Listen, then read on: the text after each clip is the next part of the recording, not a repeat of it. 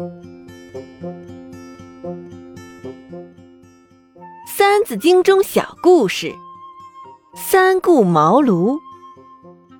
魏蜀吴争汉鼎，号三国，气两晋。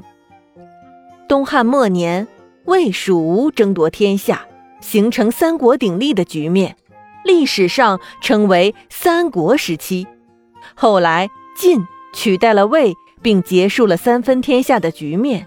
晋又分为西晋和东晋。今天，我们就来讲一个在三国时期非常有名的故事。三顾茅庐。东汉末年，黄巾起义，天下大乱。汉宗室刘备听说诸葛亮既有学识，又有才能，就和关羽、张飞到卧龙岗去请诸葛亮出山。恰巧诸葛亮这一天出去了，刘备一行，刘备一行只得失望的回去。不久，刘备又和关羽、张飞冒着大雪。第二次去请诸葛亮，不料诸葛亮又出外闲游去了。过了一些日子，刘备听说诸葛亮回来了，就准备再去请他出山。不料三个人赶到时，诸葛亮正在睡觉。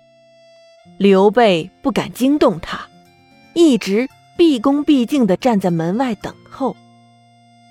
诸葛亮醒来后。才将三人请进屋来谈话。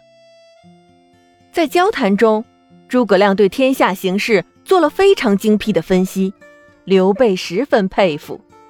刘备三顾茅庐，让诸葛亮非常感动，便答应为刘备效力。从此，诸葛亮尽心辅佐刘备，为刘备奠定了楚汉的根基。